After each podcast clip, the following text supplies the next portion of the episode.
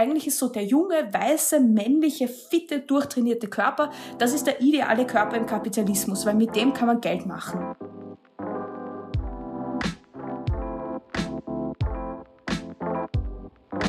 Couch Report, der Taz-Podcast zu Popkultur, Gesellschaft und Medien.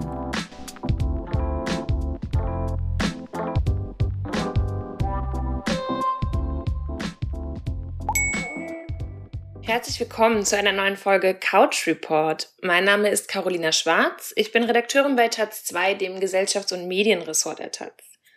In unserer heutigen Folge wollen wir uns mit Körpern beschäftigen, und zwar mit dicken Körpern, schwarzen Körpern, haarigen oder behinderten Körpern, also all den Körpern, die in unserer Gesellschaft diskriminiert werden, weil sie nicht als normschön gelten.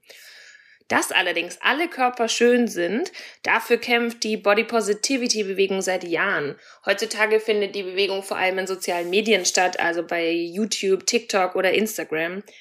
Aber wenn man mal ganz ehrlich ist und irgendwie bei Instagram nach dem Hashtag sucht Body Positivity, sind da auch hauptsächlich normschöne weiße Frauen, die zwar Selbstliebe predigen, aber am Ende einem auch nur irgendwas verkaufen wollen. Es klingt auf jeden Fall nicht mehr so richtig nach Revolution und Befreiung von Diskriminierung.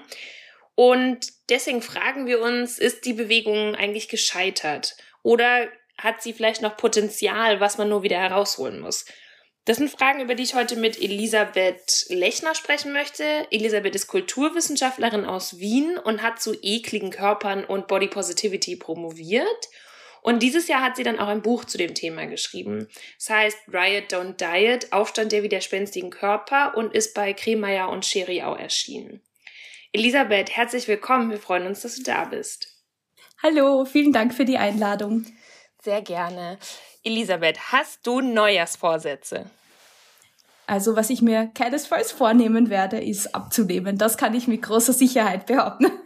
Ich habe mal nachgeguckt und äh, das Vorhaben, neues Vorhaben abzunehmen, wird immer weniger in unserer Gesellschaft. Dafür wird gleichzeitig immer mehr sich gesund zu ernähren, Sport zu treiben und vor allem fit zu werden, ist unter den Top 5 Neujahrsvorhaben, egal welche, es gibt ja verschiedene Krankenkassen und wer da alles Studien zu erhebt. Und das ist immer mit dabei, fit und healthy zu sein. Und das deckt sich ein bisschen mit meiner Wahrnehmung, die ich bei Instagram oder auch bei YouTube habe, in der Werbung, die ich kriege. Es geht gar nicht mehr unbedingt zwangsläufig darum, schlank zu werden. Das, damit wird nicht mehr geworben, sondern ich soll fit sein, die bestmöglichste Version meiner selbst. Hat da ein Wandel stattgefunden beim Schönheitsideal von schlank zu fit? Also das ist jedenfalls etwas, das wir auch in der Forschung beobachten, dass äh, die Diätkultur Wege gefunden hat, ihre Produkte besser an den Mann, die Frau und äh, queere Menschen zu bringen, indem sie verstanden hat, okay, Diät ist jetzt nicht mehr so angesagt, dann machen wir eben Wellness. Dieses Gefühl hat man ein bisschen. Also es oder Fitness, Wellness oder Fitness. Ähm, also weil die, ähm, weil doch, das muss man schon sagen, ist ein Erfolg der Body Positivity Bewegung, weil die so viel Raum eingenommen hat und gesagt hat, hey, Diäten funktionieren nicht, das ist komplett absurd, können wir aufhören mit dem Diätwahn, hat die Diätindustrie, die natürlich auf diese Profite nicht verzichten möchte, verstanden, okay, es ist Zeit für ein Rebranding. Und ganz oft sind Detox-Tees, irgendwelche Wellness-Angebote und Fitness-Packages auch nur Versuche, wiederum den super optimierten durchtrainierten Körper zu erreichen und der ist halt dann doch immer schlank. Also ich glaube, das Ziel ist eigentlich gleich geblieben, wenn auch nicht in einer ganz, ganz dünnen Version, aber ähm, sozusagen mit Kurven an den richtigen Stellen durchtrainiert, fast noch unerreichbarer, ist doch irgendwie dasselbe Ziel gleich geblieben, nur mit einer anderen Verpackung. Mhm. Ähm, du hast jetzt schon angesprochen, ist es ähm, ein Erfolg der Body Positivity Bewegung. Ich weiß nicht mehr genau, wann ich zum ersten Mal davon gehört habe. Ich glaube, es kommt ungefähr zeitlich zusammen mit der ersten Staffel von Girls mit Lina Dunham. Und ich habe das schon so gelesen damals, dass es schon auch ein Verdienst von Lina Dunham ist, dass Body Positivity zu so einem Massenphänomen wurde. Aber die Bewegung kommt ja überhaupt nicht daher. Magst du vielleicht mal kurz erzählen, was irgendwie der, der Ursprung dieser Bewegung eigentlich ist, wo das herkommt?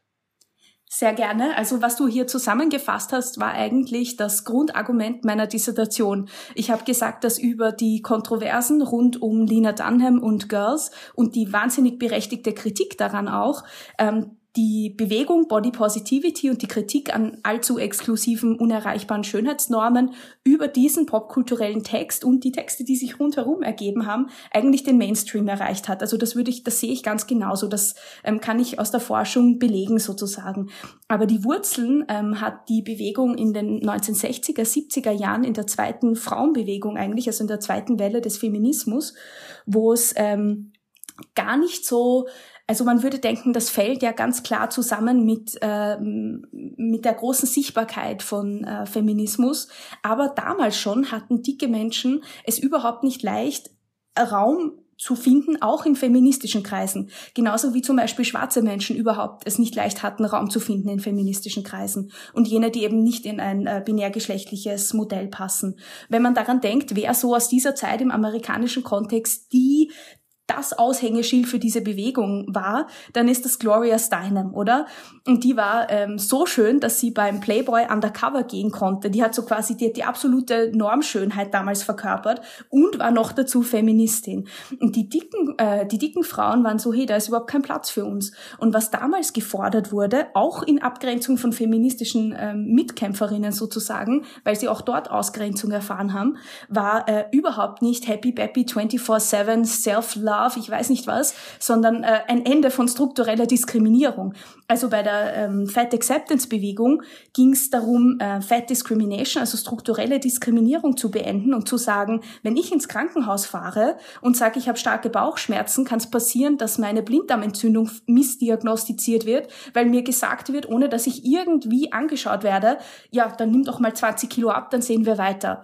Also das einfach wirklich ganz äh, krasse Diskriminierung vorliegt, auch was zum Beispiel den Wohnungsmarkt betrifft, den Jobmarkt. Äh, Dating ist für dicke Menschen sehr viel schwieriger, weil sie, weil wir einen so starken äh, Bias gegen dicke Menschen haben in unserer Gesellschaft, der eben auch in der Kultur fortgeschrieben wird, oder? Weil wenn man sich so popkulturelle Texte anschaut, das ist ja noch immer so, welche äh, welche dicken Protagonistinnen, besonders bei Frauen ist das eben ein zentrales äh, Thema, weil bei das noch immer so stark der Fokus auf die Optik von Frauen gelegt wird. Welche dicken Protagonistinnen bekommen das Happy End. Meistens sind dicke Frauen irgendwie der Sidekick, die sind lustig, die fallen hin ähm, oder, oder sie werden überhaupt nur ausgelacht. Also das sieht noch immer, obwohl wir erste Fortschritte sehen, eigentlich nicht gut aus. Und da hat die Bewegung begonnen, bei ganz, die wollten radikalen Wandel und mittlerweile bekommen wir ähm, irgendwelche Self-Care-Tipps. wir bekommen jetzt Healthcare-Tipps quasi. Sagst du, das ist etwas Negatives?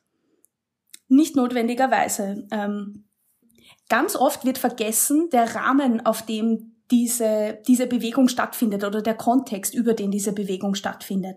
Weil worüber nie gesprochen wird, ist äh, Plattformkapitalismus, oder? Und dass diese sozialen Medien, über die wir diesen Aktivismus, ähm, äh, wo wir den Großteil dieses Aktivismus eigentlich ausüben, ganz spezifischen, profitgetriebenen Logiken folgen. Und die Algorithmen, die absolut nicht transparent sind, von denen wir überhaupt nicht genau wissen, wie sie programmiert sind, immer noch normschöne Körper und die Bilder gerade auf Instagram von normschönen Körpern befördern, weil man damit leichter Produkte verkaufen kann. Also ich finde der Anspruch an die Body Positivity Bewegung nur als äh, vollkommen radikal, ähm, als wirkmächtig zu gelten, ist eigentlich unerreichbar, schon allein, weil die Rahmenbedingungen für diesen Aktivismus eigentlich das Gegenteil wollen sozusagen. Ähm, Facebook und Co haben nicht im Sinn, die Welt zu einem besseren Ort zu machen.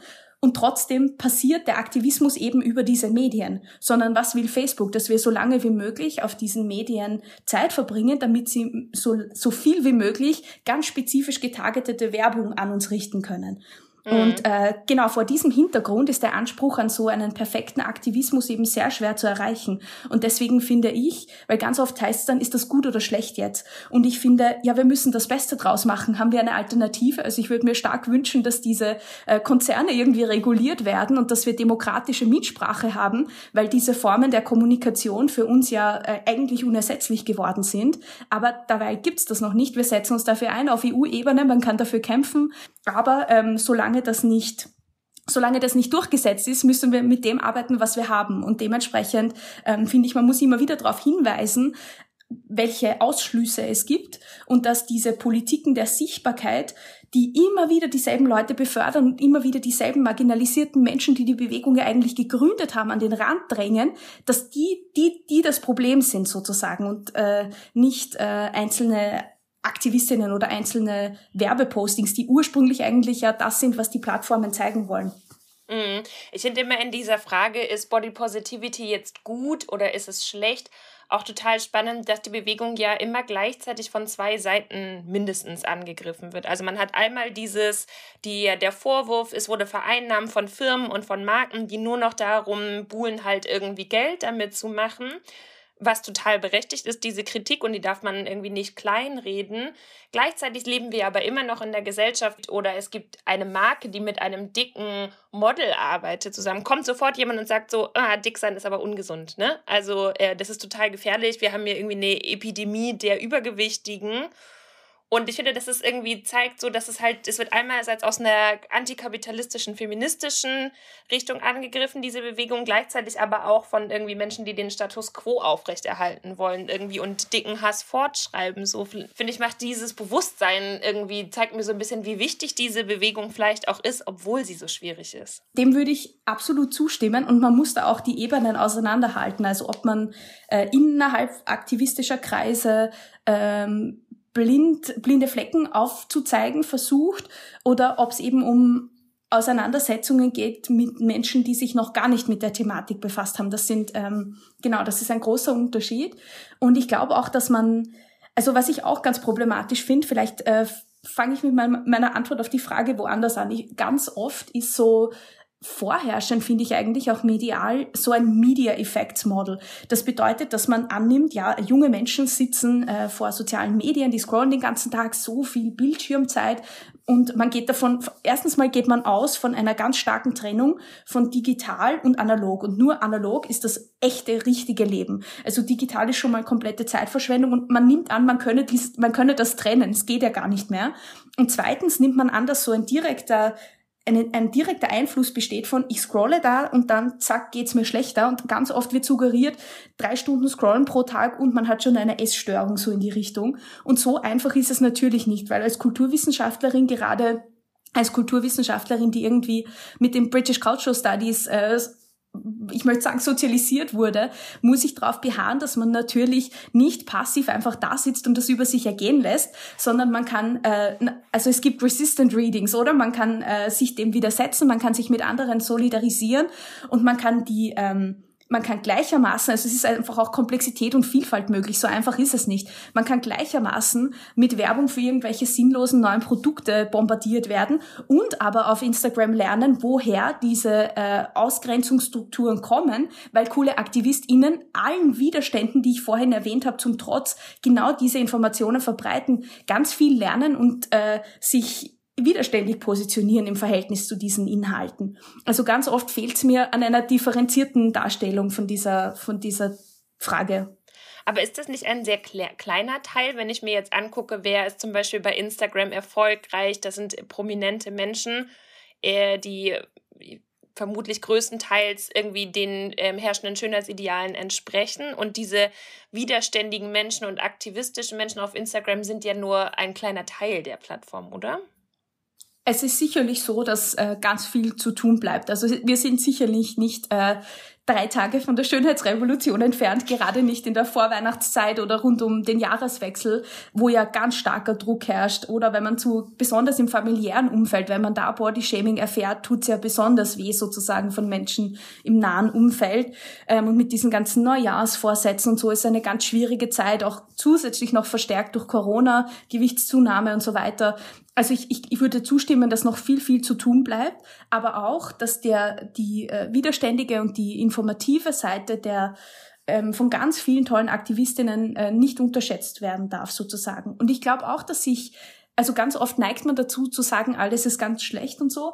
Und ich glaube, dass äh, sich wirklich, wirklich viel getan hat. Auch schon im, ich bin jetzt ähm, bald 32 im Vergleich zu dem, als ich Teenagerin war. Also es hat sich wirklich einiges getan, so auch in Sachen Periode und so. Da passieren, das sind oft ganz äh, schwierig einzuordnende Gleichzeitigkeiten, wenn ein Unternehmen, das äh, für nachhaltige Menstruationsprodukte in ganz poppiger Weise wirbt, ja, die verändern Sehgewohnheiten, aber wollen die auch Geschäfte machen damit? Ja, das kann gleichzeitig passieren. Und wenn ich mit jungen Menschen jetzt äh, spreche, dann habe ich so das Gefühl, da ist schon sehr viel weniger Tabu.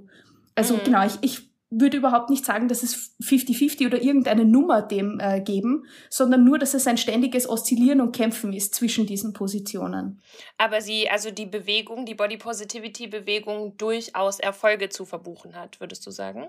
Ja, genau. Mhm. Auf jeden Fall.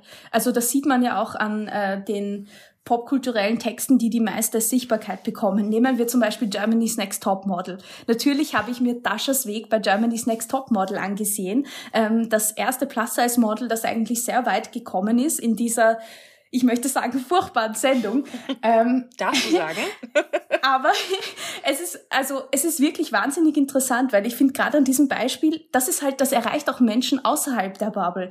Und da ähm, sieht man so richtig, wie, also bei Heidi hatte ich, finde ich, hat man so richtig gesehen, es gibt jetzt schon einen gewissen Druck, inklusiver zu werden. Und das würde ich als Erfolg dieser Bewegung oder unterschiedlicher Bewegungen ähm, benennen, aber man merkt richtig, wie awkward das für sie ist. Also man merkt manchmal richtig so, einmal hat sie so gesagt in dieser Staffel, boah, hätte ich jetzt aber nicht gedacht, dass die so weit kommt. Ne? Also als ob sie gerade so, gerade noch so, als ob sie nicht gesagt hätte, ja, dass die Eklige irgendwie so weit kommt. Oder dann mhm. gab es zum Beispiel einmal ein äh, Nacktshooting, wo alle so in dieser klassischen Pose mit ihren Händen ihre Brüste verdeckt haben. So eine ganz klassisch feminine Pose, die äh, man kennt aus diesen Kontexten. Und äh, Dasha hat das irgendwie versucht, aber es geht halt nicht, weil ihre Brüste halt größer sind. So ist das halt bei dickeren Körpern. Ähm, und ihr wurde gesagt, das wäre irgendwie obszön oder das könne sie nicht machen. Und an manchen Stellen hat man richtig gemerkt, die, das passt nicht. Also die Sehgewohnheiten und die Praktiken, wie wir sie gelernt haben. Was ist sexy Femininität? Was, was wollen wir verkaufen als schön und anziehend? Das clasht mit ihrem Körper. Der passt da irgendwie nicht rein, weil diese Formate, die wir so lange gelernt haben, ihr aufgedrückt werden, ohne dass sie selbst den bestimmen darf, wie sie sich präsentieren möchte. Also sehr interessant, weil ich finde, da sieht man sehr gut diesen Kampf, oder? Es passiert einerseits was, weil früher wäre das, als ich Teenager war, wäre das nicht gegangen. Ganz sicher mhm. nicht. Also da wäre ein dickes Model wäre wäre wär un, undenkbar gewesen. Und das, das geht jetzt, aber wie es geht, ist irgendwie, da muss man oft tief durchatmen und sich denken, ja, es ist noch ein langer Weg, aber wir machen immerhin erste Schritte irgendwie. Ja, und auch bewundernswert von ihr als Teilnehmerin, ne? weil dieses die ganze Zeit markiert werden als die andere, also alle sind dünn und du bist dick, das wird ja die ganze Zeit und das ist auch ihre Rolle quasi, ne? Sie ist die Dicke in dieser Sendung so und das weiß sie ja auch. Totales Othering, genau. Es ist immer die ganze Zeit dieser Fokus auf das, was ist das andere, oder? Die mhm. ganze Zeit, unbedingt. Und ich finde, das zeigt auch so gut, dass diese, so Logiken von Sichtbarkeit sind ein sehr zweischneidiges Schwert, weil wenn man so Representation Matters fordert, also mehr Sichtbarkeit für Marginalisierte, ist das ganz, ganz wichtig in Sachen Vorbilder, in Sachen, wo kann ich mich eigentlich sehen, wo, wo gibt's mich auch in, in jeder Form von Vielfalt. Gleichzeitig, wenn Marginalisierte Sichtbarkeit bekommen, dann wird das nicht immer sofort gefeiert, sondern ganz oft ist die Antwort darauf Hass und noch mehr Ausgrenzung. Genau wie du äh, selbst auch ge gesagt hast, ähm, wenn man sich ansieht, was so auf sozialen Medien in den Kommentarspalten passiert. Das fand ich total interessant mit denen, jede Bewegung hat ja ihre Vorbilder auch, die ähm, halt meistens in der Regel prominente Menschen sind, weil sie Bewegungen halt äh, mehr Sichtbarkeit verschaffen.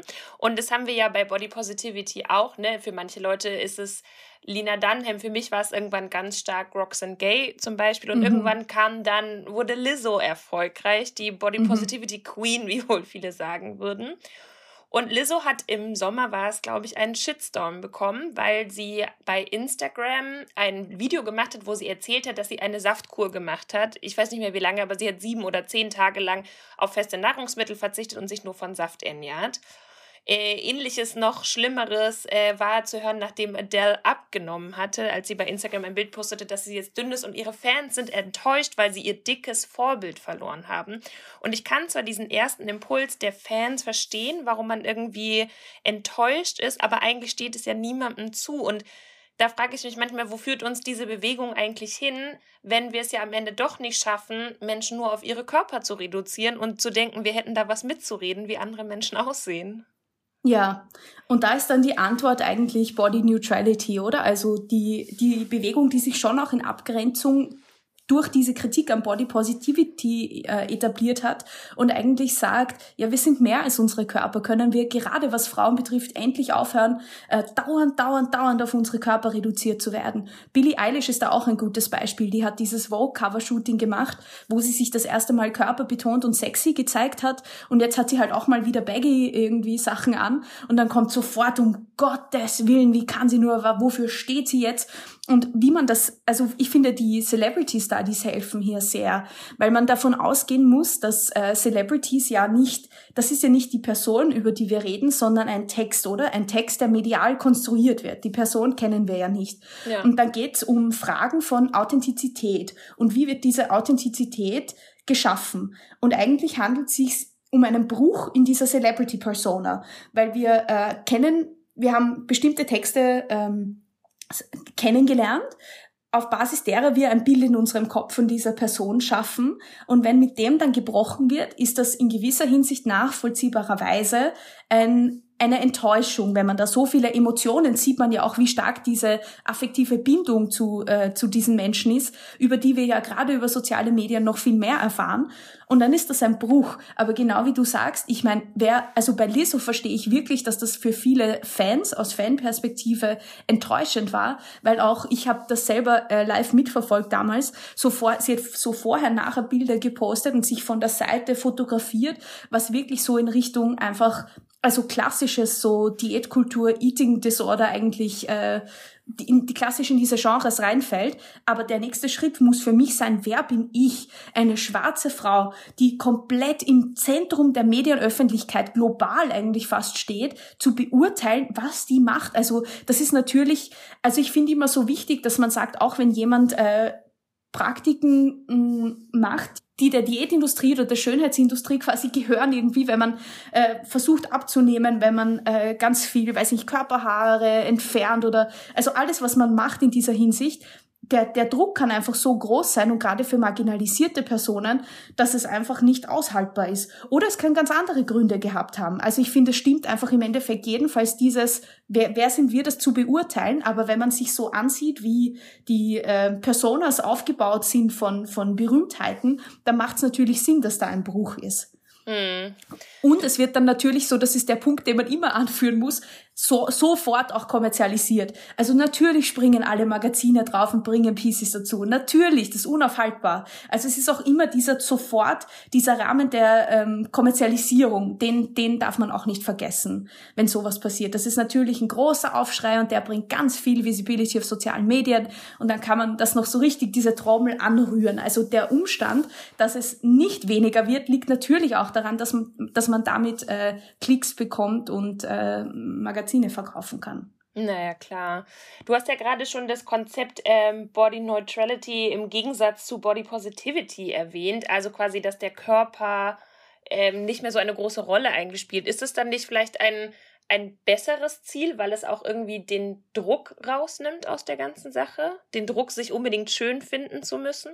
Ich finde, das ist eine super Frage. Ähm, ich glaube, in der momentanen Situation, solange wir also in einer zutiefst lukistischen Gesellschaft leben, also in einer Gesellschaft, in der jene Menschen, die als schön gelten, gesellschaftlich aufgewertet werden, leichter den Job bekommen, ein höheres Gehalt, leichter die Wohnung, leichter einen Partner, Partnerin finden, ähm, und solange hässliche Menschen genau oder als hässlich geltende oder gar eklige Menschen einfach krass ausgegrenzt werden, brauchen wir jedenfalls Body Positivity auch noch, weil Body Positivity kämpft darum, den Schönheitsbegriff zu erweitern. Die, die sagt, alle Körper sind schön und gut, so wie sie sind. Und das kann für marginalisierte Menschen bedeuten, nicht nur, dass sie plötzlich als schön gelten, das klingt so oberflächlich, sondern dass sie wirklich weniger Gewalt- und Ausgrenzungserfahrungen machen, weil sie als Menschen anerkannt werden und nicht einfach als Ekelobjekte. Das ist ganz, ganz wichtig. Ja. Aber ultimativ, glaube ich, als Vision äh, brauchen wir dringend ein darüber hinaus. Da würde ich absolut zustimmen. Also wenn ich werde auch ganz oft gefragt, so ja, was was würde ich mir aussuchen von den zwei und eben wissenschaftlich, glaube ich, brauchen wir beides. Aber persönlich hilft mir eigentlich Body Neutrality mehr, dass man so denkt, hey, wie cool, mein Körper ist das, was mir Zugang zu meinem, zu meiner Umgebung eröffnet, ist eigentlich die Wahrnehmungsmaschine, das ermöglicht mir Kontakte mit anderen Menschen, Sinneseindrücke. Das ist doch viel, viel wichtiger als, als wie mein Körper aussieht. Mhm. Ja, ich fand das irgendwie, als ich das erste Mal über Body Positivity nachgedacht habe, hat mich dieses Konzept nämlich damals fast ein bisschen wütend gemacht, muss ich sagen. Weil man ja irgendwie gerade als Teenager Ausgrenzungserfahrungen macht aufgrund seines Körpergewichts. Und dann kam quasi die Body Positivity Bewegung und dein Körper erfährt quasi die ganze Zeit Hass von der Gesellschaft und du wirst benachteiligt und jetzt sollst du deinen Körper auf einmal lieben. Und ich war so, okay, das ist super unfair auch einfach. Und wie soll ich das jetzt auch noch leisten? Irgendwie so. Also warum muss das auch noch ich machen? So in dem Sinne. Absolut. Aber ich finde, äh, was da hilft, ist eben der Wechsel von der individuellen Perspektive auf die systemische Perspektive. Also ich sage ja im Buch äh, Wienerisch äh, so, wir müssen von dem Selbsthass irgendwie auf Systemgrant switchen. Also eigentlich einem, einer Form von Zorn oder Widerstand gegen das System. Weil äh, das hilft, so auch zurück zu den Wurzeln dieser Bewegung, zu den radikalen Wurzeln dieser Bewegung zu kommen.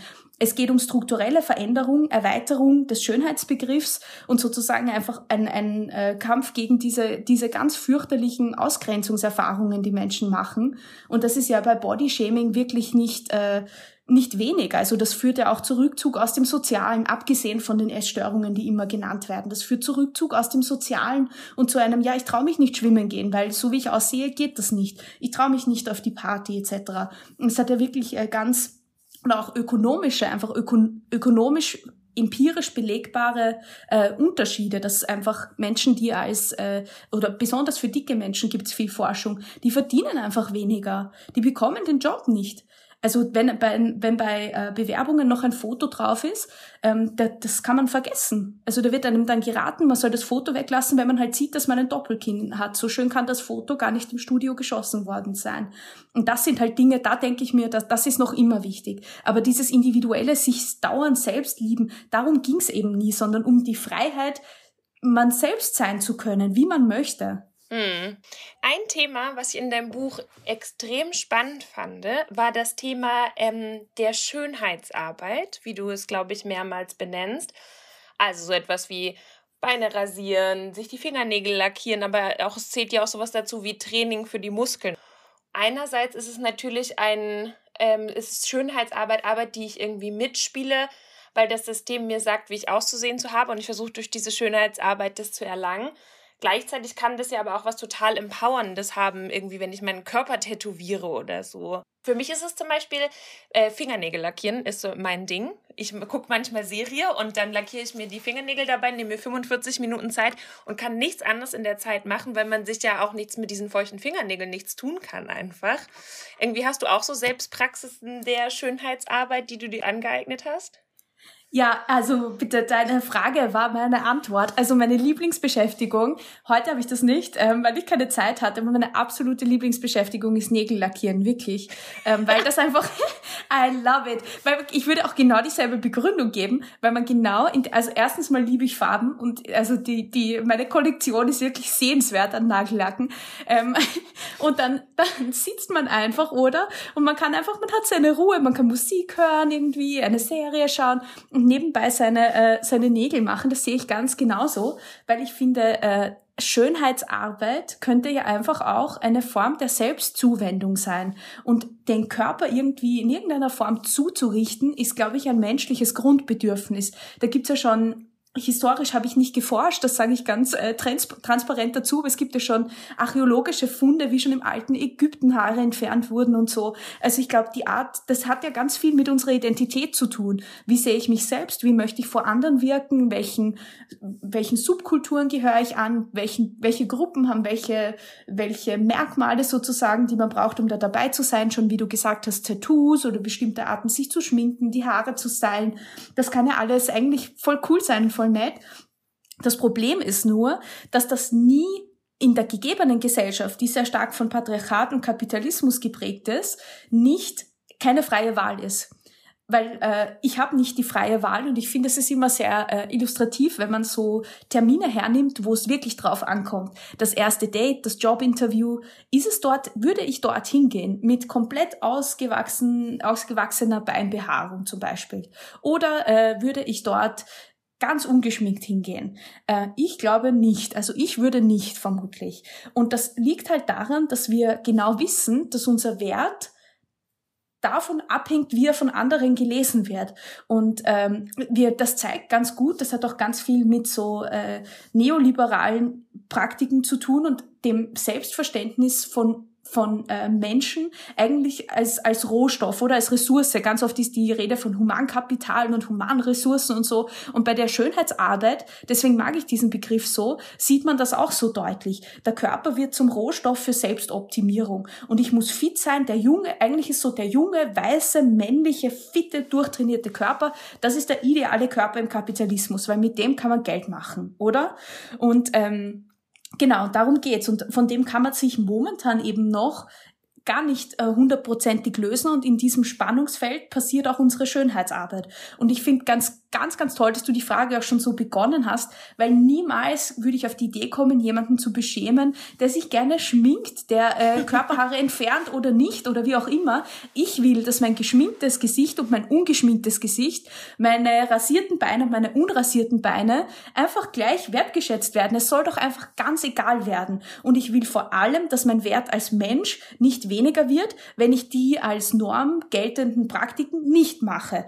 Das heißt, dass ich einfach wirklich als Ekelobjekt behandelt werde, wenn ich Körperbehaarung habe zum Beispiel. Das finde ich, das ist ja untragbar. Oder wenn ja. ich dick bin, oder wenn ich schwarz bin, oder wenn ich eine Behinderung habe. Darüber haben wir heute noch gar nicht gesprochen. Da äh, ist Laura Gehlha in meinem Buch eine wahnsinnig tolle Ansprechpartnerin, die einfach erzählt, dass es also gerade rund um das Thema Schönheitsarbeit wie sie es macht, ist es falsch. Es ist komplett egal. Wenn sie keine Schönheitsarbeit macht, dann sagen, und ich zitiere sie hier, äh, Leute, ja, so sind behinderte Menschen halt. So, also man geht von äh, ungepflegt und ähm, irgendwie verwahrlost aus. Sie, man mhm. muss sagen, sie bewegt sich im Rollstuhl fort. Und wenn sie sich mal herrichtet, wenn sie so richtig drauf Lust hat, das erzählt sie auch äh, so ganz lebhaft, ja, wenn sie einen großen Ausschnitt hat und einfach geschminkt und so was richtig Schönes anzieht, dann sind die Leute komplett vor den Kopf gestoßen, weil ein sexy Auftreten, Sexualität mit einer sichtbaren Behinderung auf keinen Fall einhergehen können. Und sie meint, äh, für sie führt das dann zu so einem, ja, fuck it irgendwie, jetzt ist auch schon egal, sie macht dann halt, wonach ihr ist, sozusagen. Aber es ist für mich so wichtig, dass die Strukturen nicht vergessen werden, in denen wir diese Entscheidungen treffen. Ob wir das machen, ob wir bestimmte Schönheitspraktiken machen oder nicht, kann wirklich zu Gewalterfahrungen führen, weil man, gerade wenn man in einer, in einer marginalisierten Position ist, das ist mir ganz wichtig zu sagen, wie politisch das Thema ist. Ja. Gerade wenn man zum Beispiel genderqueer ist, wenn man schwarz ist, ist einfach ganz, ganz, ganz wichtig, dass es nicht egal ist. Ja, Total. Ich meine, es ist ähm, wie leider bei so vielen äh, Dingen, je mehr Diskriminierungsformen halt dazukommen, ähm, desto krasser wird auch äh, diese der Umgang mit dieser ähm, Schönheitsarbeit irgendwie. Deswegen wird die, desto mehr bewertet wird sie quasi auch einfach nur. Ne? Also sie wird bei Frauen an sich eh immer bewertet, die Schönheitsarbeit, wie man sie nun vornimmt oder ob man sie vornimmt oder nicht. Und quasi dann bei schwarzen Frauen halt noch mehr als bei weißen Frauen oder eben so ähm, und es ist ja tatsächlich auch in, in manchen Berufen einfach total zwingend, ne, wo diese Freiwilligkeit auf dem Blatt Papier nicht mal mehr gegeben ist. Irgendwie, ne? Gerade zum Beispiel bei Stewardess oder so, dass die gepflegte Fingernägel haben und gute Frisuren und immer geschminkt sind und so. Das ist absolut richtig. Da gibt's auch einen Begriff dafür. Ähm, das ist der Grooming Gap. Also sozusagen der, der Gap in Sachen, die, die, der Unterschied in Sachen Körperpflege. Weil äh, es ist wirklich erwiesen, dass Frauen, die äh, diese Schönheitsarbeit machen, eher den Job bekommen und ein höheres Gehalt bekommen. Aber es ist so ein Catch-22, weil das Ganze bleibt nur aufrecht, solange man dieses mehr verdiente Geld genau wieder in diese Arbeit hinein investiert. Und ich finde, es ist auch sehr bezeichnend, dass das Ganze nicht nur ähm, in so im Dienstleistungsbereich oder so vorkommt, sondern auch in absoluten Wissensbranchen. Also es hat absolut damit nichts zu tun. Ich habe zum Beispiel mit einer jungen angehenden Anwältin gesprochen. Das ist absurd. Also da ist als Frau, glaube ich, sowieso schon schwierig, ernst genommen zu werden in harten Verhandlungen, weil man schon über das Geschlecht abgewertet wird. Aber da ist richtig, die wurde beschämt, wenn die Maniküre nicht tagesaktuell ist. Also wir reden hier wirklich von äh, Strumpfhosen, äh, immer, egal wie heiß im Sommer, man braucht wahnsinnige hacken, also das das Bild anwältin sozusagen, um das kreieren zu können und in diesem Rahmen überhaupt ernst genommen werden zu können und seine fucking Arbeit machen zu können, hängt davon ab, wie sie aussieht. Und dann kann man ja auch mal sagen, äh, was, also Arbeit finde ich suggeriert so schön dass dieses Machen, dass man so viel tun muss dafür, aber was das auch an Zeit kostet, an Schmerzen und an Ressourcen, wie teuer das auch alles ist. Wenn man zusammenrechnet, Schminken, Rasieren, die ganzen Produkte dafür, vielleicht Zahnbleaching, Friseure, Fitness, Wellness-Sachen, ähm, Pediküre, Maniküre, ähm, ein, ein stylisches Outfit, gerade in dem Kontext ja gar nicht so leicht, ähm, das richtig zu treffen, weil kaum ist der, der Shade an äh, Lippenstift oder so, ein bisschen zu rot, na, da könnte aber, das ist aber, das geht schon wieder gar nicht und so. Ähm, also es ist sozusagen ein ganz, ganz schmaler Grad auch die, die, das richtige Maß an Schönheitsarbeit zu treffen, sonst wird man abgewertet, weil man zu viel davon gemacht hat. Mhm. Es ist wirklich schwierig.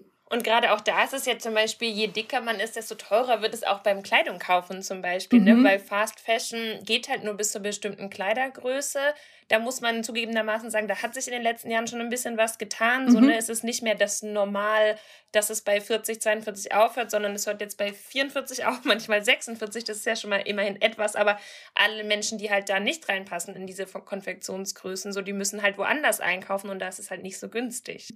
Und das ist ja auch ein äh, Thema, wo man, da haben wir wieder dieses Hin und Her zwischen Fortschritt und äh, einer Form von so, ja, äh, wieder normierenden Kommerzialisierung, weil gerade im Bereich von Plus-Size-Models ähm, sehen wir, dass ein neues Ideal etabliert wird, nämlich das dieser sanduhrförmigen Frau. Also wir sehen so großer Busen, ganz schmale Taille, ganz äh, flacher Bauch, großer Hintern, gerne Oberschenkel irgendwie, aber nur ja, keine falsch verteilten Fettpölster äh, irgendwo. Und äh, gleichermaßen, das ist so absurd, als ich das das erste Mal gehört habe, habe ich wirklich gedacht, okay, jetzt, jetzt wird es Zeit für den Aufstand. Ich glaube, manchmal sind diese Gefühle, die in meinem Buch nur so im Titel auch mit so Augenzwinkern irgendwie vorkommen, manchmal habe ich die wirklich, weil aber ich habe erfahren von der Praxis des Fat Padding, also dass es ganz oft so ist, dass in Plus-Size-Kreisen äh, die Models selbst die Kleidung, die sie präsentieren, nicht tragen können. Nicht etwa, weil sie zu dick dafür wären, sondern weil sie zu dünn sind. Es werden nämlich äh, Models gecastet, die ein ganz schlankes Gesicht haben und einen flachen Bauch und dann werden die am Busen und Hintern ausgestopft, um diese Sanduhr-Figur äh, zu kreieren und die könnten diese Werbung, die sie präsentieren, einfach selber nicht tragen, mhm. weil das mhm. komplette Illusion ist. Und äh, ja, das ist ja komplett absurd, oder? Weil dann sieht man ja auch nicht, wie der Schnitt fällt, wenn ich einen anderen Körpertyp habe. Also ich denke, da wäre in dem Bereich wäre Diversität sogar kapitalistischen Logiken entsprechend, äh, weil man denken muss, ja, die Leute, die nicht diesem einen Typus entsprechen, den eh niemand hat, die wollen ja auch Kleidung kaufen. Ähm, aber das, ja, so, so weit geht's nicht, weil man sich da noch nicht traut, weiter, die, die meisten zumindest, die großen Unternehmen sich noch nicht trauen, weiter ähm, aus, diesem, aus diesem Rahmen rauszutreten. Ja, und da sieht man dann halt, halt auch so ein bisschen, ne, was halt auch eine Folge von Body Positivity dann ist, dass es man sich halt versucht, so äh, Diversity Washing mit äh, dicken Frauen zu betreiben, die aber überhaupt gar nicht dick sind und niemand in diese Kleidung passt. Ja. Und so. Aber Hauptsache, man hat Werbung mit Models, die nicht Kleidergröße 36 haben.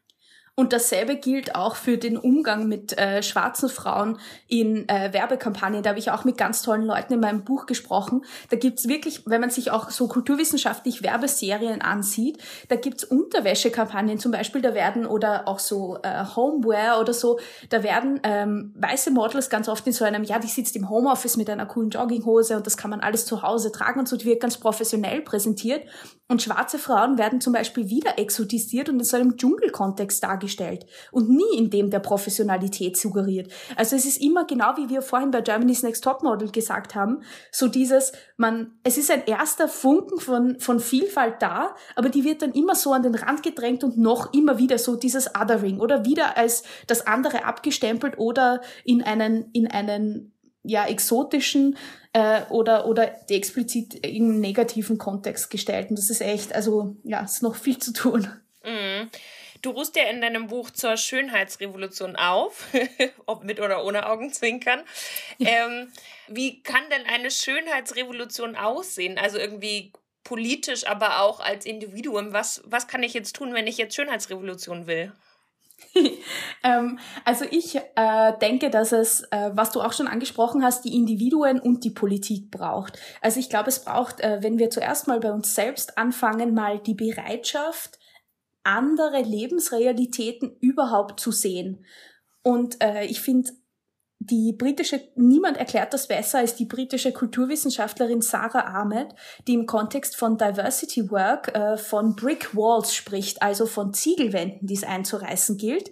Und gerade in Sachen ähm, Privilegien, Diskussionen ist es ja so, dass Menschen, die viele Privilegien haben, sie sagt, es ist ein Energy Saving Device, also das kann uns Energie sparen. Wir gehen quasi unbehindert durch den Alltag, machen unser Ding, das klappt. Währenddessen laufen aber Menschen, die schon äh, in einer marginalisierten Position sind, mehrfach gegen unüberwindbare Ziegelwände. Und solange die Menschen, die nicht von diesen Ziegelwänden aufgehalten werden, sie überhaupt nicht sehen und leugnen, dass es sie gibt, wird sehr schwer, dass sich was ändern. Also da braucht schon mal ein Umdenken und eine Bereitschaft zu hören, okay, als schwarze Frau in Wien zum Beispiel kann ich richtig krasse Rassismuserfahrungen machen und die kann ja ich als weiße Person nicht einfach leugnen, sondern muss ich zuhören, diesen Menschen so oft ich kann eine Plattform verschaffen und versuchen gemeinsam mit ihnen am Niederreißen dieser Ziegelwände zu arbeiten. Aber das geht nur, wenn ich als ersten Schritt schon mal anerkenne, dass es sie gibt.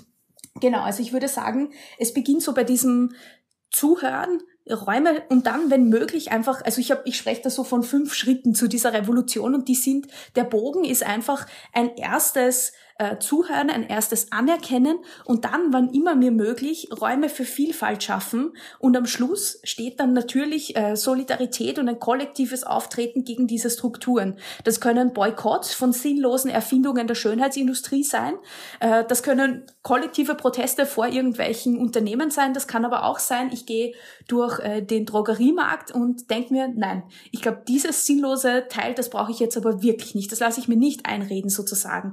Oder es kann kann natürlich auch das Fordern von systemischem Wandel sein. Das können Petitionen sein, das können, äh, das kann äh, das, das ein Zuhause finden in feministischen Gruppierungen sein, weil nichts führt zu mehr Veränderung als man sitzt in einer Runde von lauter jungen Frauen, sagen wir, nehmen wir dieses Beispiel an, alle fühlen sich schlecht in ihrem Körper. So, man geht so rei um, ja, so mich stört das, mich stört das, mich stört das. Das ist ja schrecklich, das kann ja nicht sein. Und dann quasi man bestärkt sich gegenseitig und versucht ausfindig zu machen, wo man eigentlich diese Kritik platziert. Und es sind eben wirklich Patriarchat, Kapitalismus und äh, koloniale Zusammenhänge die äh, Hauptschuldigen hier.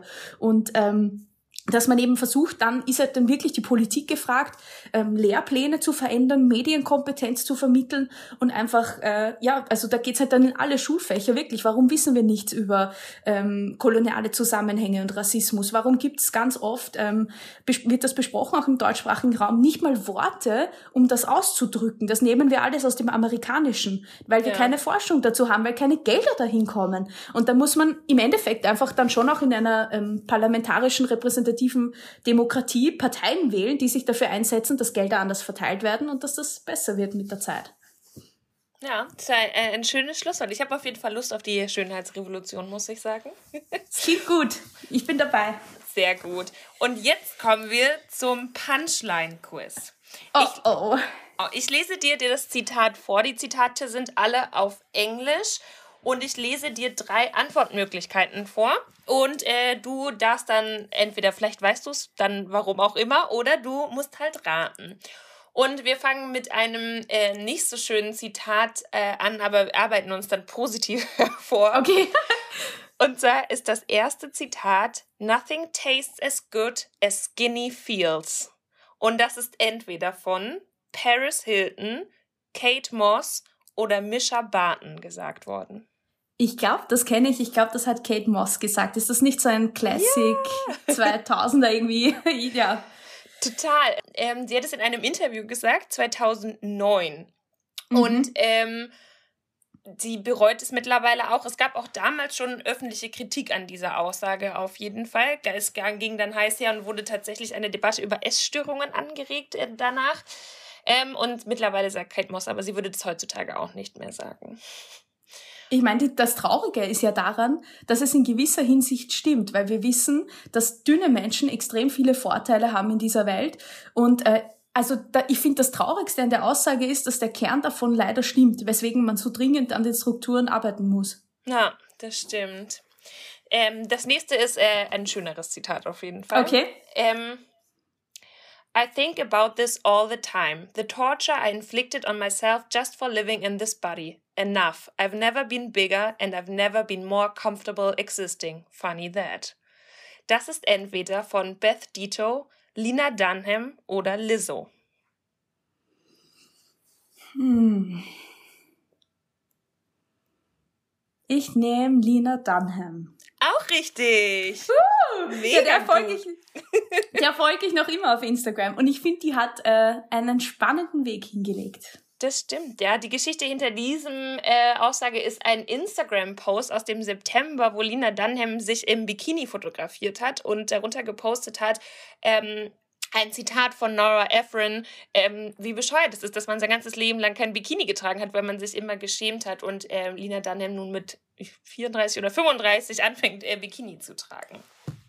Und jetzt zum letzten. Mass media tells people that having a double chin, stretch marks, or dark areas on their skin is unsavory, but I'm here to change the narrative. Das hat entweder gesagt Roxanne Gay, Lizzo oder Melissa McCarthy. Da nehme ich vom Gefühl her Melissa McCarthy. Nein, No. es ist Lizzo gewesen. Oh, okay, ja, das glaube ich mit ihrem Twerking Booty. Aber zwei von drei, das ist ein sehr guter Schnitt auf jeden Fall. Okay, sehr gut. Äh, und ich habe auch tatsächlich, um diesen Podcast zu beenden, noch ein Zitat rausgesucht. Und zwar aus deinem Buch. Du endest dein Buch damit. Und ich glaube, es ist auch ein schönes Zitat, um den Podcast damit zu beenden. Und zwar steht am Ende deines Buches, die Zukunft ist widerspenstig. Ihr ist egal, wie dein Körper aussieht. Hashtag Riot, don't diet. Ja, das freut mich. Danke. Danke, Elisabeth, dass du da warst. Sehr, sehr gerne. Danke für das, liebe, für das spannende Gespräch. Mach's gut. Tschüss. Das war eine neue Folge von Couch Report, ein Podcast von Taz 2, dem Gesellschafts- und Medienressort der Taz. Technische Betreuung durch Nikolai Kühling, redaktionelle Betreuung durch Anne Fromm. Dieser Podcast ist übrigens nur möglich, weil Taz-LeserInnen und HörerInnen uns solidarisch unterstützen. Wenn ihr auch dabei sein möchtet, könnt ihr über Taz zahlig einen regelmäßigen oder einmaligen Beitrag leisten, damit es auch in Zukunft noch viele weitere Taz-Podcasts gibt.